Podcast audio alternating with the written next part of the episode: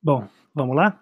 Está no ar Erramos, uma conversa entre Daniel Francoy e Marcelo Lotufo.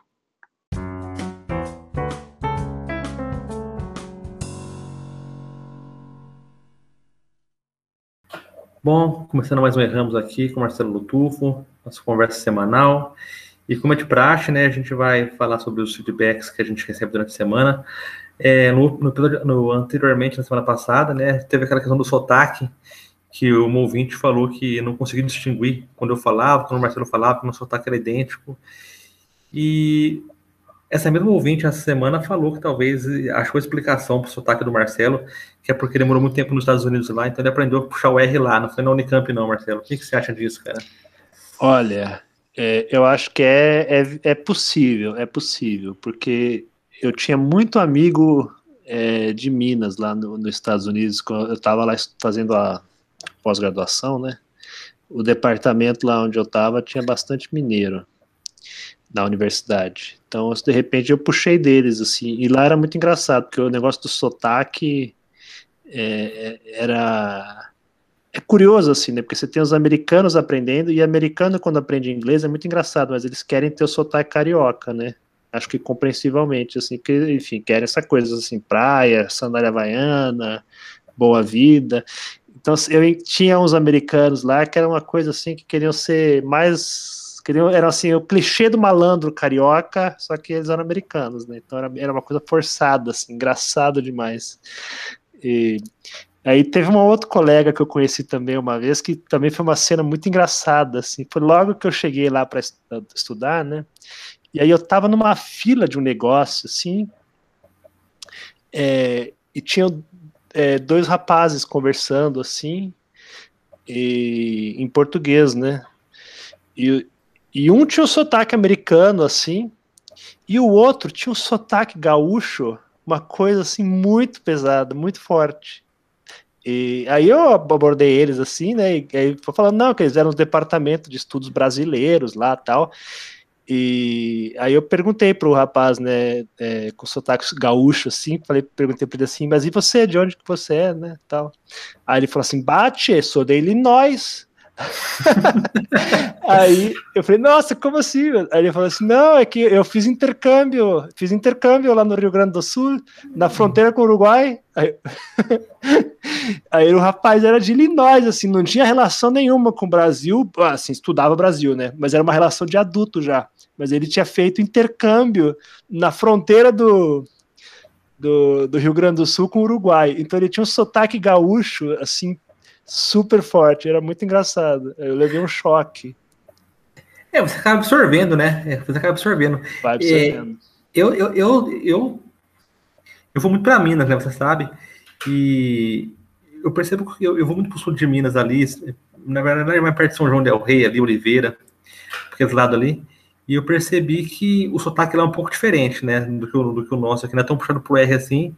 E eu não, e eu, como já sou velho, assim, eu não, não absorvo o sotaque, mas aos poucos eu vou absorvendo certas expressões que, que eu escuto lá e eu acabo absorvendo ao meu, ao meu paulistanês, assim, cara. Então, às vezes eu falo um, um sei lá, um, um misto de mineirês com, com, paulistanês, assim, cara, mas é bem, não é sotaque não, uma, uma outra expressão, tipo, agarrou o trânsito, que é congestionou o trânsito, enfim, encarangou, que é tô com muito frio, sabe? Então você vai pegando, você vai absorvendo tudo, né, Marcelo? Não, boa, boa. Tem que, tem que anotando essas expressões que são ótimas. Isso é, é muda de lugar para lugar mesmo, né? Curioso.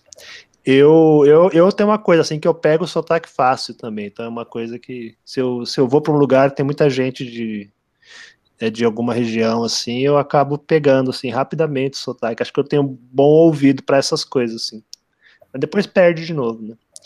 E, mas aí uma, uma outra história engraçada só que eu lembrei do, lá dos Estados Unidos foi que eu fui num evento, eu tinha uma colega que trabalhava na embaixada, né? E aí ela convidou todo mundo do departamento de estudos brasileiros, que era um monte de americano, tal que estudava Brasil, para ir num evento lá que a embaixada estava organizando, uma coisa de música, não sei o quê.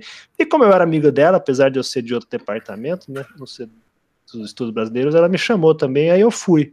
Então eu tava lá na roda, lá no evento, assim, da embaixada lá, com um monte de, de americano, né? Pessoal conversando e tal, e o embaixador veio veio, veio conversar e dar, dar bom dia, assim, foi falando com um pouquinho com cada um, assim, né? Aquela coisa meio política, é, diplomata, né? Aquela coisa assim, sabe, faz um, faz um comentário para cada um, alguma coisa, assim, uma pergunta, para ele mostrar que está interessado em todo mundo. E aí chegou na minha vez, ele falou comigo assim, falou assim, nossa, mas o seu português é muito bom. Onde você aprendeu a falar português tão bem assim? E eu falei, ah, não, é que eu sou brasileiro. Eles são todos americanos, mas eu sou, eu sou brasileiro. o cara achou que eu, meu, meu, meu português era muito bom para um americano, mas é porque eu não era americano. Ele se enganou. Mas enfim. É, eu tenho certa dificuldade, né? Eu, eu, eu tenho uma dicção muito problemática, né? E a, então, por conta disso, qualquer idioma estrangeiro para mim me cria uma enorme dificuldade. Eu tenho uma certa compreensão lendo, mas falando eu sou completamente incompreensível. As poucas viagens que eu fiz exterior era uma vergonha só, porque eu, eu, eu não conseguia me comunicar com ninguém. E até aqui no Brasil mesmo eu tenho certas dificuldades, cara, com certas expressões, certas palavras. Eu gaguejo mesmo, enfim. É uma história que eu vou contar aqui só para finalizar essa parte aqui do sotaque. É que eu, eu, eu morava em frente a um supermercado na Vila Tibério, então toda tarde eu ia comprar um, um algo para fazer um lanche lá, e eu minha mãe falava, vai lá comprar presunto lá pra gente fazer um pão com presunto lá. E eu chegava lá na fila do, dos frios lá e tinha que pedir lá é, é, gramas de presunto. E eu falava assim, não gagueja, não gagueja. Era impressionante. Eu chegava na minha vez de pedir, eu gaguejava de um jeito que a pessoa olhava para mim como se eu fosse uma pessoa que não falava nenhum idioma, cara. Eu era balbuciava algo ininteligível, assim, cara. E eu ia diariamente lá e todas eu gaguejava lá na Feira dos Frios lá para não conseguir falar é, 30 gramas de presunto. Gaguejei um pouco de novo aqui, tá vendo? Eu não consigo falar isso aí, cara. Bom, mas no fim você saía com presunto ou voltava de mãos abanando? Eu saía, cara. Eu saía, às vezes mudava a quantidade, pedia 200, cara. é o jeito, né? Tem que facilitar a vida. Tá certo. Tem que facilitar, cara. Não, acho que é por aí. É, mas enfim, é isso. A gente vai ver que a gente tá roubando o sotaque um do outro, é isso que tá acontecendo. Aí tá ficando uma mistura isso aqui. Sotaque de Ribeirão Preto, sotaque de São Paulo, capital. E é isso. Enfim, bora ler os poemas? Vamos lá ler os poemas, Marcelo. E então, o negócio dos poemas, né? A gente teve um ouvinte, o Guilherme é, Pavarim, escreveu é, fazendo um pedido, né? É, se a gente podia falar, apresentar alguns poetas portugueses contemporâneos aí que talvez não estejam na modinha, é, que ele ainda não conheça, para enfim, que ele estava curioso, queria ler mais alguns portugueses. Bom, então eu, eu pensei em ler o poema de uma portuguesa aqui, que eu gosto, acho que já tentaram publicar ela no Brasil, não sei, acho que não deu certo, né? Mas uma hora deve sair alguma coisa dela aqui, que é a Gogona Anjo. E vou ler aqui o poema. Poeta na Praça da Alegria.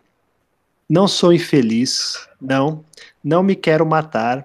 Tenho até uma certa simpatia por esta vida, passada nos autocarros, para cima e para baixo Gosto das minhas férias em frente da televisão.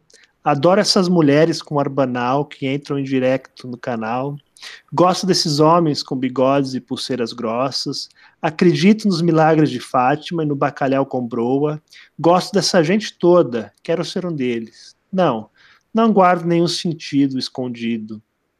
Essas palavras, aliás, podem ser encontradas em todos os números da revista Caras. A ordem às vezes muda, não quero que me façam nenhuma análise do poema. Não, não escrevam teses, por favor. Isso é apenas um crochê esquecido em cima do refrigerador. Obrigado por terem vindo cá para me beijarem o anel. Obrigado por procurarem a eternidade da raça. Mas a poesia, meus chers, não salva, não brilha, só caça. Eu acho bem legal a poesia da Gogona. É, não, eu também acho que ela nunca foi traduzida no Brasil. E ela é muito, muito irônica, né, Marcela? Ela tem uma poesia muito, muito, muito afiada, né? Tem uma poesia afiada, uma ironia, assim, e um. Uma coisa assim, né? Tá. E curiosamente, acho que tem. A gente leu aqui já uns poemas também da, da Cecília Pavon. Ela também faz umas coisas assim, meio. Isso aqui não é uma poesia, não é, não é nada, é só isso aqui. É, aquele negócio de falar que minha poesia é igual uma mulher que assa os biscoitinhos no domingo é. à tarde, que eu não tenho o que fazer, que é uma. uma se pa, passa por uma autodepreciação da uma depreciação da poesia, mas na verdade é, tem uma ironia mais profunda ali, cara. Tem uma camada de ironia por trás ali, cara. Sim, acho que tem essa coisa de uma desmistificação, né, da, do fazer poético, como outro fazer qualquer. Acho que a gente ficou muito tempo nessa coisa de pensar em poesia como algo ou muito cerebral, né, ou muito é, de um espírito elevado, e aí né, é, tem essa, essa coisa de tentar desmistificar, né, uma coisa que de tempo em tempo acontece, né, sei lá, acho que nos anos 70 também rolou um pouco isso, com, no caso do Brasil, né, com a geração do mimeógrafo e tal, e de, mas é isso, acho que vai e volta, né? É sempre bom alguém puxar a gente de volta pro chão, né? Que nem o, o albatroz do Baudelaire lá, precisa alguém puxar pro chão e te deixar ali para ver que o poeta é uma coisa meio desengonçada, né? Não é esse ser etéreo e superior, nada disso, né? Não, exatamente. É, e o engraçado é que ao mesmo tempo que ela ela traz você pro chão assim, ela mostra a poesia como algo bem essa visão irônica depressiva da poesia, ao mesmo tempo é, é uma voz poética que ela fica, ela fica num lugar não de exceção, mas também ao mesmo tempo ela não consegue acessar aquela vida mesquinha, aquela vida banal, assim, ela tá lá, ela tenta, ela vê as pessoas tendo a vida dela, então não é nem o poeta inalcançável, mas também não é aquela, também, mas também não é, não é a, aquela pessoa totalmente imersa no, no dia, assim, então ela fica nesse não lugar, assim, da poesia, cara. Sim, é, porque também tem sempre o risco, né, de, de se você não tem um certo distanciamento, uma certa ironia. Acho que o risco, o risco de você fazer uma coisa de fato, né, é, sem profundidade e, e, sem graça é muito, muito grande. então é isso, tem que ter essa ambiguidade, assim, acho que faz parte do jogo, né? Sim, com certeza. A ambiguidade é sempre bem-vinda, né, Marcelo? Isso. E você, o que, que você trouxe, Daniel? Eu vou ler também poesia portuguesa, né? É, o Marcelo, inclusive, me convidou ano passado para organizar uma, uma bacuri de poesia portuguesa contemporânea.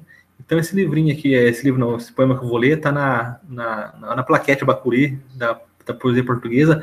Dá até para baixar no site da Jabuticaba. É um poeta chamado Paulo Tavares. Ele não é muito conhecido no Brasil, mas eu gosto muito da poesia dele. Ele, é o, ele, ele foi, ele também é editor. Ele foi o rapaz que editou meus livros quando eu publiquei né, em Portugal. E chama Saturday Sun, o poema que, ele, que, eu, que eu vou ler dele, que está na Bacuri. Então vamos lá. Saturday Sun. Na rádio, uma música, Saturday Sun, Nick Drake, em intrigante dissonância, que canta dias luminosos perante a extinção, uma estrada longa e uma descida. Outro ano que se afunila, o mesmo céu, silencioso e residual.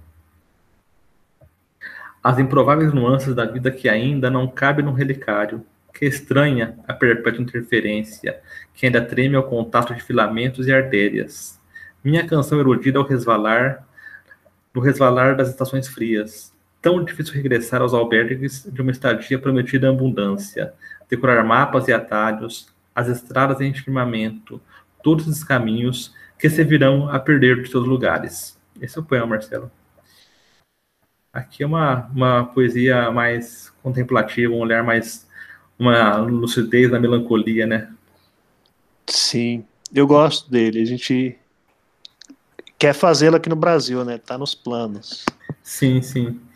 E esse poema aqui tem dois versos que eu gosto muito, né? Que eles meio que dão o tom do poema para mim, pelo menos para mim, quando ele fala de dias luminosos perante a extinção, é, ou seja, diante do, do medo do fim, ainda assim há dias luminosos, e que ele fala da incapacidade de regressar a uma estadia prometida em abundância, né? Ou seja, é um sentimento de pós alguma coisa, pós-juventude, talvez, como aquela idade em que tudo era possível e esse, esse momento passou. E ainda assim é Deus luminoso, né? Dirigir um carro e viver a vida que se apresenta possível, cara. Não, com certeza. Acho que esse entroncamento, assim, né, de vida cotidiana em um pensamento quase filosófico, assim, é uma coisa que dá um, uma mistura muito, muito interessante no, no Paulo Tavares. É, sim, é bem legal. A gente gosta muito dele. Tomara que dê certo a gente publicar, da gente publicar ele aqui no Brasil, cara. Porque é um poeta que a gente gosta muito dele. Não, boa. E essa dica é boa da Bacuri, né, pro Guilherme, para quem mais quiser conhecer um pouco da, da poesia portuguesa contemporânea, é só dar uma olhada na Bacuri. tem outras editoras legais fazendo, né? Bastante português também. A Corsário Satã tem feito alguns portugueses. A Macondo, a, né? A Macondo tem uma coleção já, acho que já fez oito, talvez até mais portugueses. E é isso, né? Poesia portuguesa chegando. Ah, tem a Moinhos, tem também a Adília, né? Eles fizeram alguns. Se ela se enquadra na, no que o Guilherme estava pensando, ou se ele já colocou ela como um dos medalhões, assim, a gente é. indicar outras coisas, já não sei, né? Tá nesse limiar aí. E a própria Escamandro, que é aquela revista de, literatura, também tá, tem uma seção que tem apresentado poetas portugueses contemporâneos. Enfim, é, tem bastante coisa legal sendo publicada no Brasil, na internet, ou virtual ou em livros. Então, tá bem, tá bem representada a poesia portuguesa no Brasil, cara.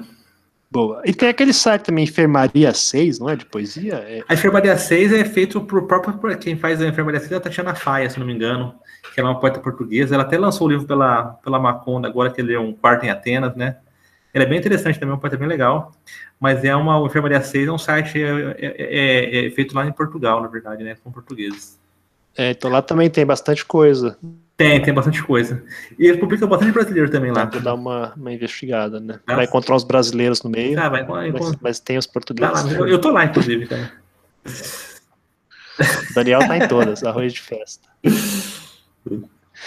Bora pro comercial? Vamos lá, cara. Esse episódio de Ramos teve apoio de Papelaria Cervantes. Em Amparo. Tudo que sua escrivania precisa papéis almaço, papéis sulfite, canetas, borrachas, apontadores e muito mais. E se você estiver de férias, aproveite o céu de junho tão bonito e solte uma pipa que você pode comprar aqui na Papelaria Cervantes. Bom, voltando aqui para o terceiro bloco, e essa, essa semana a gente estava em dívida né, com o jovem poeta, ele até escreveu para a gente cobrando, porque a gente lançou um desafio né, é, para ele de ler um de escrever um poema, né, baseado um pouco em algumas coisas que a gente levantou, que era Lambrusco, Avenida alguma coisa, Supermercado Dia, enfim, eram algumas coisas assim que da nossa conversa sobre o poema do do, do Ginsburg, né, no supermercado.